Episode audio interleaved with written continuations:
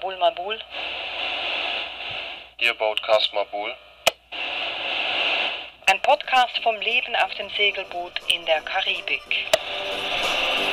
Willkommen an Bord.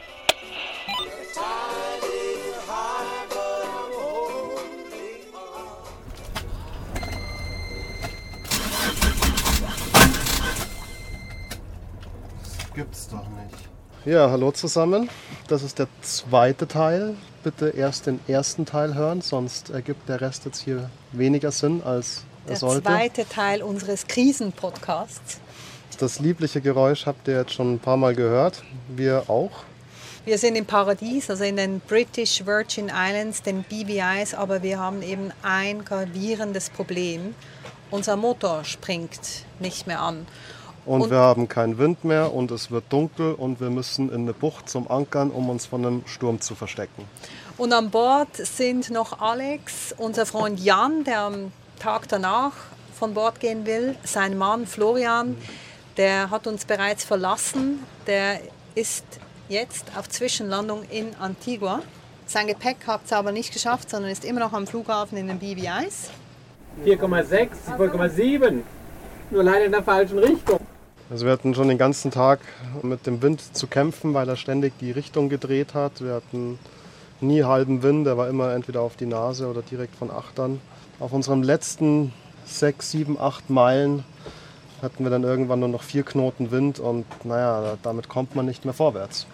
Wir sahen die Küste von Tortola, wir sahen auch Road Town. Wie hast du dich denn da gefühlt? Ja, ich habe mich halt darauf vorbereitet, dass wir mit ganz, ganz wenig Wind im Zeitlupentempo in diese Bucht einfahren werden und dann bei völliger Finsternis und ohne Motor und ohne irgendwas dann den Anker werfen. Szenario mehrmals gedanklich durchgespielt, wie ich das machen will und so weiter und so fort. Aber das Problem war, wir kamen einfach nicht mehr voran. Es war wirklich, ich empfand schon als eine extreme Stresssituation und total ausgelieferte Nee, zu dem Zeitpunkt war bei mir der Stress vorbei. Den Stress hatte ich, als der Motor nicht mehr anspringen. Bis ich das, als ich das realisiert hatte, war das für mich okay. Also ich merkte irgendwie sehr akut, dass wir sind einfach diesen Elementen komplett ausgesetzt jetzt, oder? Wir sind auf dem Meer, wir können uns nicht mehr eigentlich bewegen. Was nun? Eine Stunde vor Sunset, wir sind noch nirgends.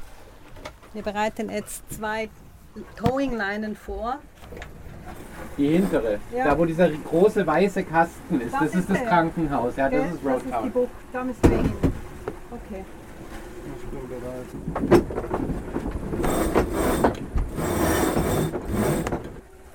Ja, und dann kam uns eben wieder die Seglergemeinschaft zu Hilfe. Wieder Mel und Toni mit ihrem Katamaran, auf dem sie mit ihren zwei großen Labradoren leben. Sie hatten unsere Reise ja sehr genau beobachtet. Sie hatten bereits Florian bei uns von Bord geholt und ihn zum Flughafen gebracht. Und sie merkten dann auch, okay, wir schaffen es einfach nicht mehr und wir schaffen es sowieso nicht mehr vor Einbruch der Dunkelheit. Und sie schlugen dann vor, zu uns zu fahren mit ihrem Dingi und uns abzuschleppen mit dem Dingi in die Bucht rein vor Roadtown.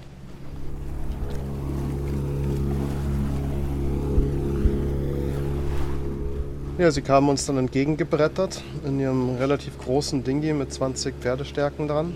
Wir haben ihnen Leinen zugeworfen, die wir vorne an den großen Klampen festgemacht hatten. Ja, und dann hat Tony Vollgas gegeben. Eineinhalb Stunden lang. Der Motor wurde ganz schön gequält. Bist du guten Mutes? Ja, ja, wird schon. Wir werden jetzt von Tony und Mel mit ihrem Dingi gezogen. Unser Großsegler ist noch drauf, aber leistet nicht mehr so viel, weil wir jetzt schon zu nah am Wind eigentlich sind.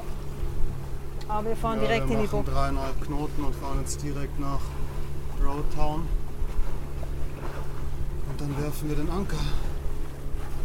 Ja, nun war aber bereits halb sieben Uhr abends. Um sieben wird es dann wirklich dunkle Nacht. Und ich dachte dann, vielleicht kann ich ja noch helfen mit unserem Dingi. Dann ziehen wir es einfach mit zwei Dingis.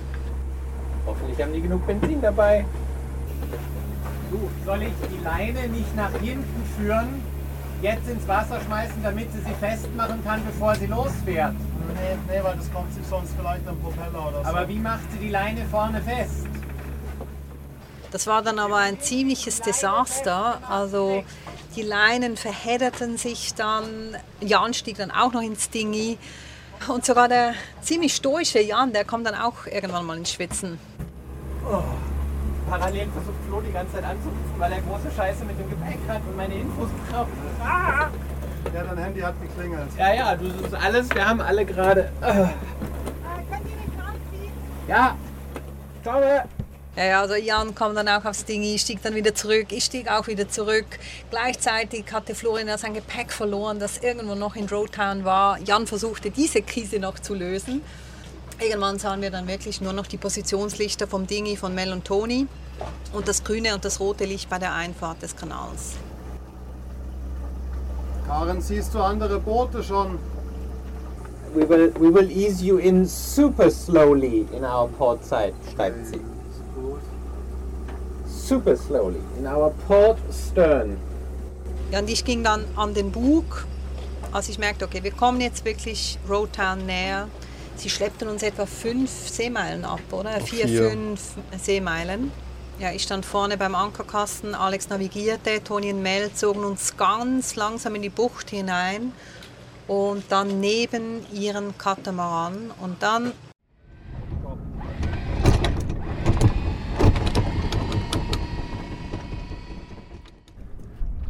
So, Karin hat den Anker geworfen und jetzt haben wir zwei Dingis hinten und die beiden Dingis ziehen jetzt wieder nach hinten und dann hoffen wir, dass der Anker hält.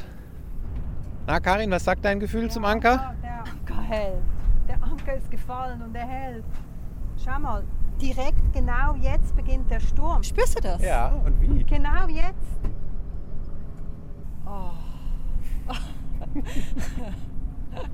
Ich bin fix und fertig. Ich brauche jetzt erstmal 14 Tage Urlaub. Ja, Also der Anker fiel, große Erleichterung für einen Moment. Aber ich denke an alle Freunde, die uns irgendwann mal besuchen möchten, das kann auch passieren. Es ist nicht einfach nur Paradies hier draußen. Und sogar Alex, der ja sagte, er könne immer und ewig auf diesem Boot leben, der sagte, Perfekte Boote.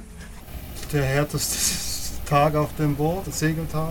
Also es gab Tage, da war ich schon dreckiger und habe mehr geflucht und mehr geschimpft. Aber ja, aber jetzt war der Moment, um auszuatmen. Wir riefen Florian an, der immer noch in Antigua saß, ohne Gepäck.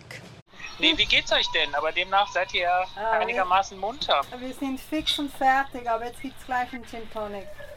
Also Alex hat vorhin Oh. hier, ein, dem ist ein lautes verfickte Boote entfahren. Das zeigt dir vielleicht, wie es- wie es um Alex gerade bestellt ist. wir liegen vor Anker, wir sind geschützt. Du bist auf deinen Flug gekommen, zwar ohne Gepäck, aber Also eigentlich sind alle Missionen von heute erfüllt worden. Außer dein Gepäck. Ja. Und, und am schwersten gearbeitet hat der Dingy-Motor von Toni. Ja. Also ihr habt das auch nicht erwartet, dass der mich jetzt mit dem Dingi darauf hochfährt. Also ich war in 0, nix da, aber war dann halt auch relativ pitchnass und glaube ich, habe jetzt einen noch größeren Sonnenbrand als vorher. Prost. Prost, vielen Dank, dass ihr mich nach Roadtown gebracht habt. Ich würde sagen, das ist jetzt ein Toast auf die Freundschaft.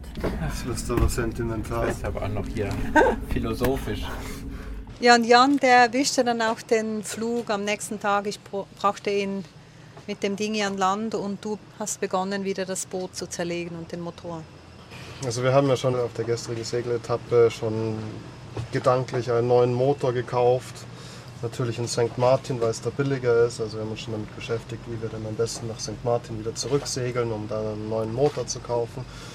Weil für mich war, war einfach, ich dachte, wir haben Kapitalmotorschaden. Irgendwie habe ich es jetzt geschafft, dass wir einen Kolbenfresser oder irgendwie das dergleichen haben, weil der Motor sich einfach nicht mehr gedreht hat. Das ist, wenn sich ein Motor nicht mehr dreht, dann ist eigentlich irgendwie die Scheiße normalerweise richtig am Dampfen.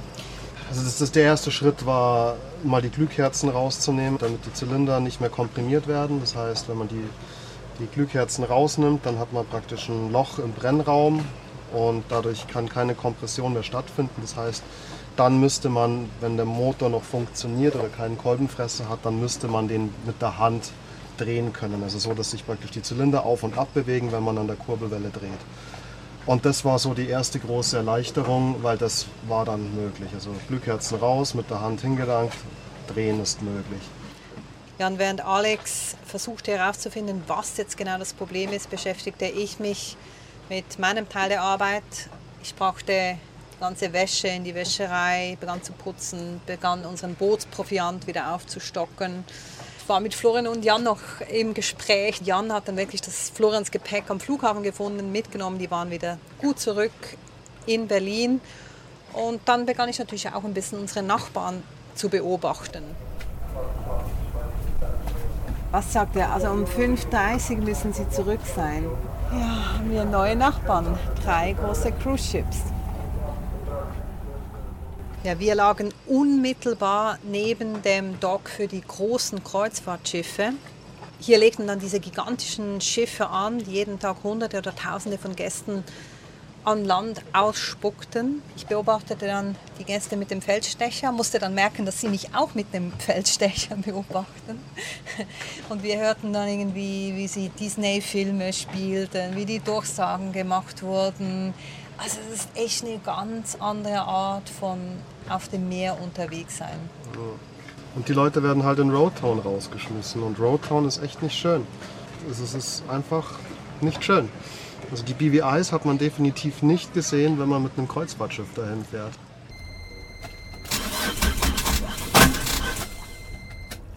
Ich konnte den Motor wieder mit der Hand drehen.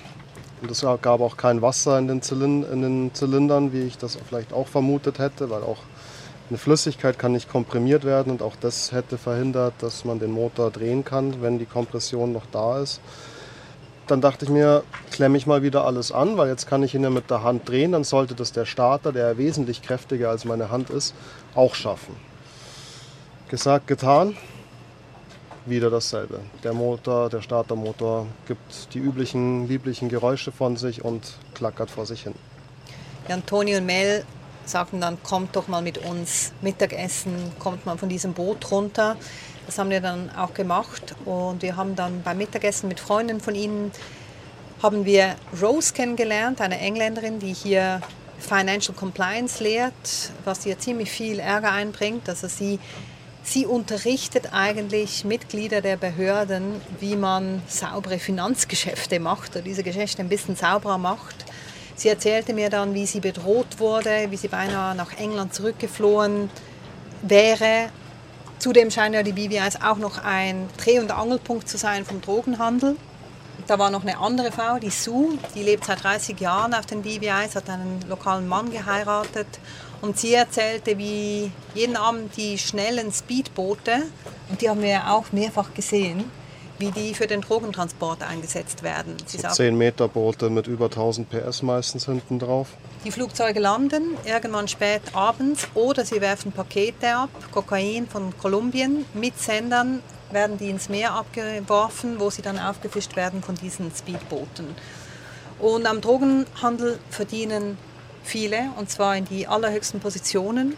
Und das hat sich vor einem Jahr gezeigt, im April 2022. Da wurde nämlich der letzte Premierminister Andrew Fay in Miami verhaftet wegen Drogenschmuggel und Geldwäsche angeklagt. Das war eine Sting-Operation von der amerikanischen Antidrogenbehörde, äh, der er auf den Leim gegangen ist. Diese hatten sich als mexikanische Drogenhändler ausgegeben und Fire am Flughafen getroffen, wo sie ihm dann eine Übergabe von 700.000 US-Dollar versprachen für ihre Dienste beim Schmuggel von Kokain von Kolumbien nach Miami New York.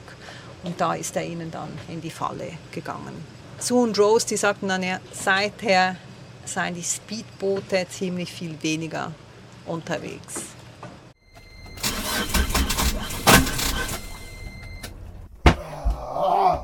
Ja, aber zurück zum Motor. Du warst langsam ein bisschen am Ende mit deinen Nerven. Also der, der Starter wollte immer noch nicht so recht und dann kam ich irgendwie auf die Idee, ich schließe die Kiste jetzt kurz. Also so wie man ein altes Auto klaut, den Starter kurz geschlossen. Also nicht mit einem Zündschlüssel und die ganze Elektrik, die dabei im Spiel ist, sondern einfach Kurzschluss gemacht und zack, dreht sich der Motor. Glühkerzen waren immer noch raus, das heißt der Starter hatte immer noch leichte Arbeit. Und statt Wasser spritzte nur feiner Dieselnebel aus den Öffnungen von den Glühkerzen. Das war, was ich sehen wollte. Das heißt, es war kein Wasser drin, die Einspritzpumpe funktioniert noch. Und ja, dann habe ich alles wieder zusammengebaut, Glühkerzen wieder rein und den nächsten Versuch gemacht. Also immer noch kurz geschlossen. Und siehe da, der Motor startet. Und zwar easy, so wie er soll. Kein Problem. Und er schnurrte wie ein Kätzchen. Ja, dann war klar, es muss eigentlich ein elektrisches Problem sein. Bin ich auch ein bisschen vorbelastet. Mit Motorelektronik habe ich allerdings noch nicht so viel zu tun gehabt. Ich habe dann mit Thomas und Martin gesprochen, die schon in der Domrep waren.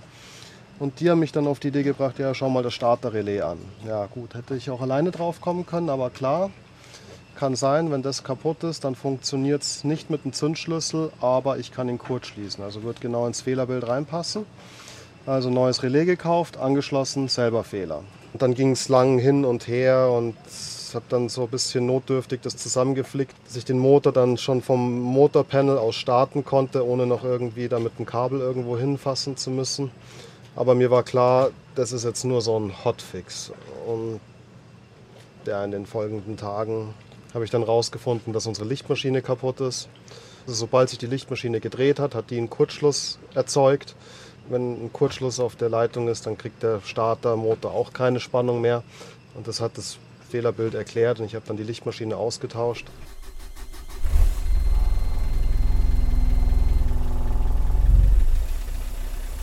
Ja, und dann lief der Motor endlich wieder. Zumindest so wie davor. Also mit Überhitzungsproblemen und den lieblichen Geräuschen des Antriebsstrangs unter Last. Und wir fuhren dann nach Peter Island, das wir ja bereits kannten, legten uns dort in eine einsame Bucht, aber fühlten uns auch extrem müde und ausgelaugt. Das war irgendwie so paradox. Oder wir hatten diesen wunderschönen Sandstrand vor uns mit den Schildkröten. Wir lebten also den Traum der Träume und waren eigentlich einfach nur müde und niedergeschlagen. Also ich habe echt ein bisschen eine Krise im Moment. Unsere Welt dreht sich seit Wochen nur noch um dieses Boot. Welche Ersatzteile, dann bricht irgendwie wieder das zusammen und das zusammen und dann mitten auf hoher See haben wir keinen Motor mehr, können nicht mehr irgendwie. Also es ist so, es ist wirklich so verhext. Ja, aber es war ja klar, dass solche Situationen auftreten und wir haben alles auf die Reihe gekriegt. Florian hat seinen Flug erwischt. Wir sind sicher an den perfekten Ort gekommen. Mit Hilfe, ja, aber es hat alles gut funktioniert. Ich glaube, ich möchte dann wieder mal ein bisschen mehr Zivilisation. Wieder mal ins Theater, wieder mal ein bisschen weniger wild. Eben in Bangkok konnte ich mal, ich konnte einfach mal eine Auszeit nehmen von meinem normalen Leben. Ich konnte irgendwas machen, was so in so einem geschützten Rahmen stattfand. Und hier ist, wir sind immer ausgesetzt, immer. Es hatten irgendwie drei Nächte lang Wellen, permanent, kaum geschlafen. Das macht mich echt ein bisschen fertig.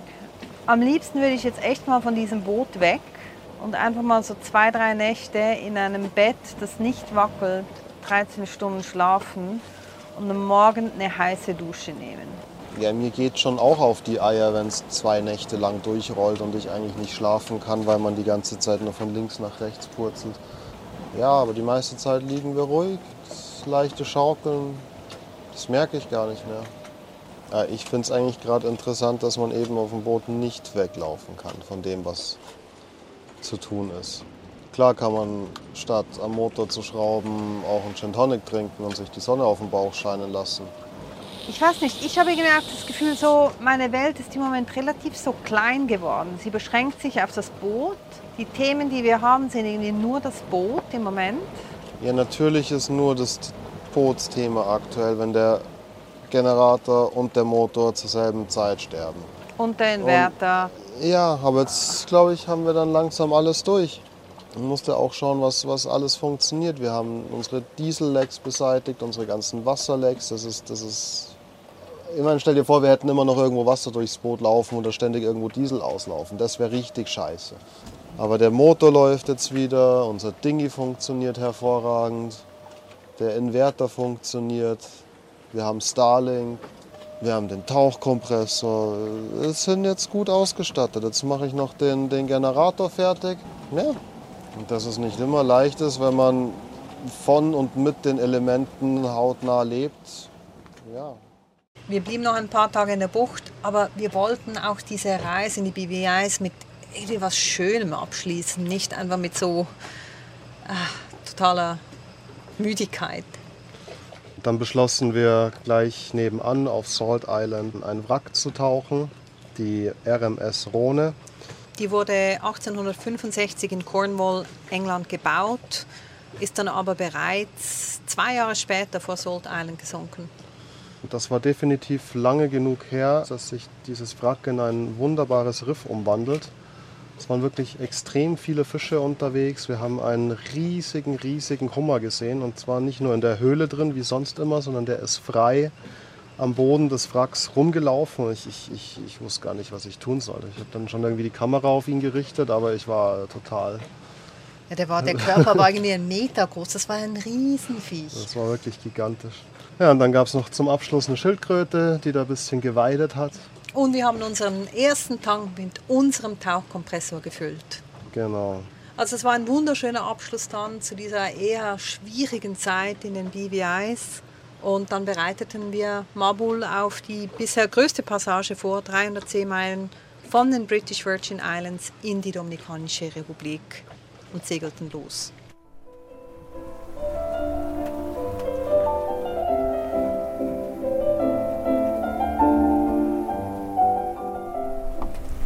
Also wir sind jetzt seit eineinhalb Tagen unterwegs. Wir passieren gerade immer noch Puerto Rico, also jetzt sind wir dran vorbei. Seit vielleicht einer Stunde. Und jetzt geht es mit fast direktem Kurs auf die Samana Bay.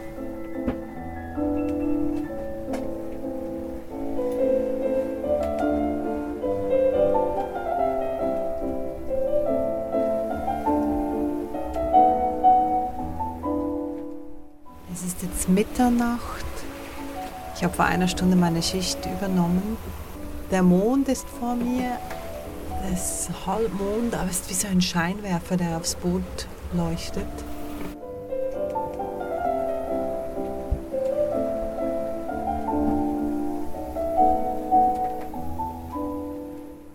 Wie war deine Nachtschicht? Ereignislos, aber schön, mega viel Sterne, Biolumineszenz im Kielwasser, fantastisch. Also ich habe ja in meinen Stunden habe ich schon die Hälfte von meinem neuen Hörbuch gehört. The Romantic von William Boyd. Liebesgeschichte verteilt über Italien, Frankreich, Indien und die Schlacht von Waterloo. Ja, ich habe die Formel 1 Netflix-Serie zu Ende geschaut.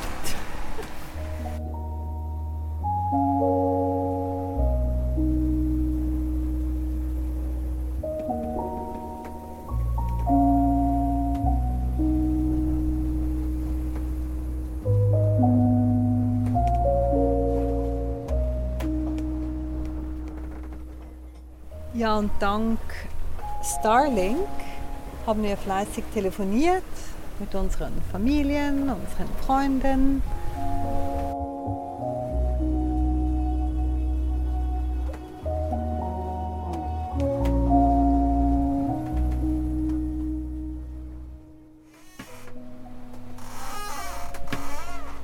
Der Gimbal des Kochherz muss wieder mal arbeiten. Das letzte Mal Linseneintopf.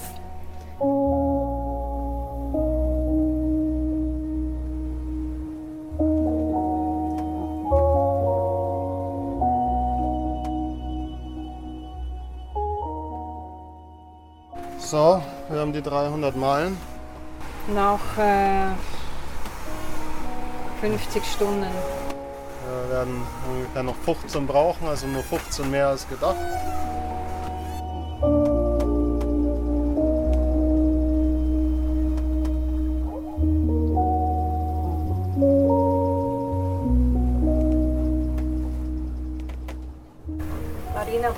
Bahia, Marina Puerto Bahia, this is sailing vessel Mabul.